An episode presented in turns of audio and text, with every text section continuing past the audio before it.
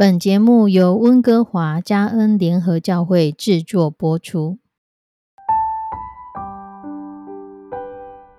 亲爱的弟兄姐妹，有一个为神使用的人，叫做乔治·穆勒。乔治·穆勒先生，可能很多人认识他，是因为他开了一个孤儿院。他在说他的这个过程的时候，他每一次去寻求神的旨意。乃是一次一次的查验，他学习将他的需求告诉神，也学习在每件事情上直接跟神有对话。在圣经里面说，神是做孤儿的父。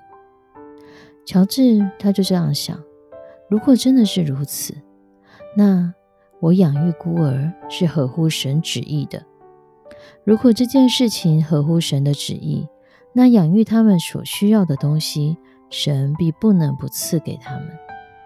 也因着这缘故，对于孤儿院的经营，乔治他觉得他没有仰赖人的必要。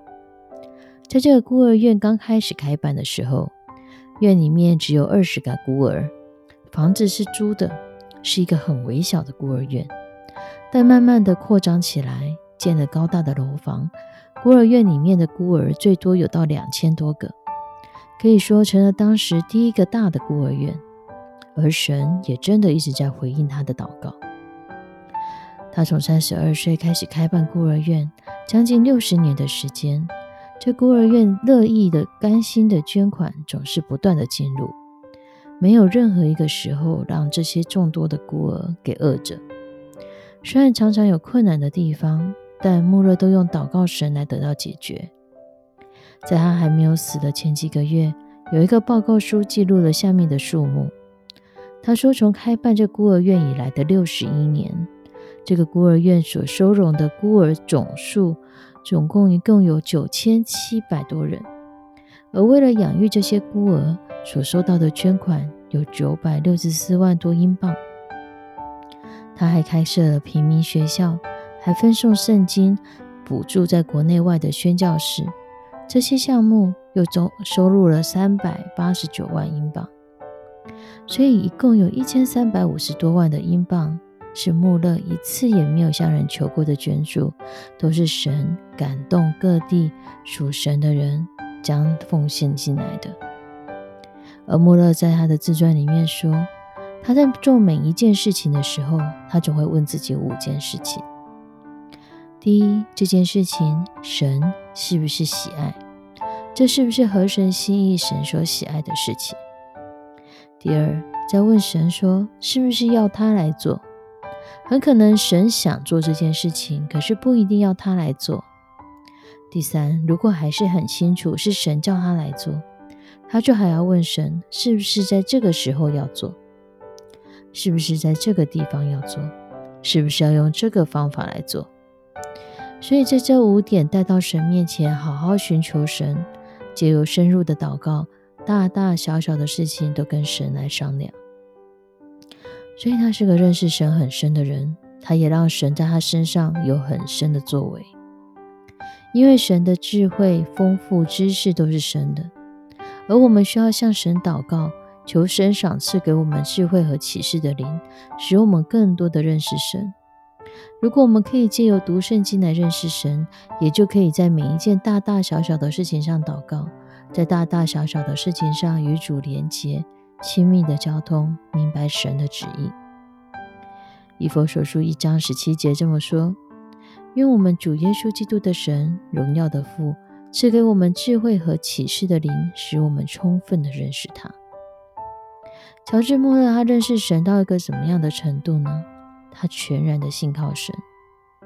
或许我们祷告的时候会说：“我们日用的饮食，天天赐给我们。”而乔治的自传中说到，他有时求的不是日用的饮食，而是这一餐的饮食到下一餐的饮食。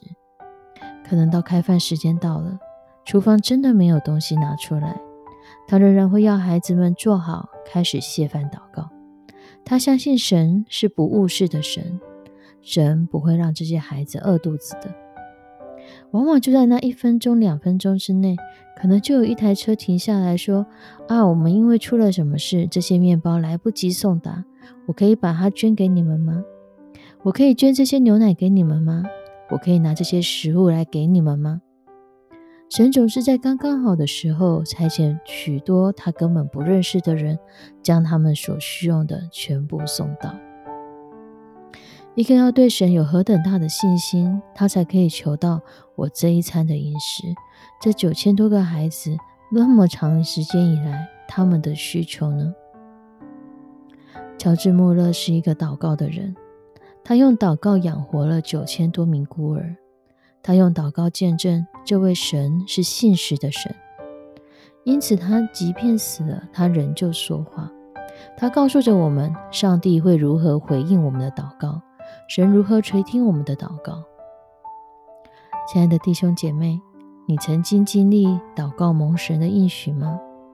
你曾经因为神及时的回应而感谢神吗？神永不改变，他垂听了穆勒的祷告。也必垂听你的祷告，让我们一起来祷告吧。慈悲我们的上帝，我们要将每一个收听这个节目的弟兄姐妹都交托仰望在你的手中，愿你的圣灵来带领、保守、安慰我们，在我们软弱、沮丧的时候，仍然提醒我们要在你面前来祷告、恳求。在任何一件事上，让我们用祷告寻求你的意见，用祷告。见证你是信实的上帝，你垂听我们的祷告，你垂听了穆勒的祷告，也必垂听我们的祷告。主啊，你是不改变的神，求你以你的信实成为我们的帮助，帮助我们在大大小小的事上，借由我们的祷告，我们与你交心，我们告诉你我们的难处，我们也告诉你我们心中所想的，也求你来回应我们的祷告，用不同的方法回应我们的祷告。好使我们一次又一次的更认识你，更知道你的旨意，更知道如何与你同行，与你同行。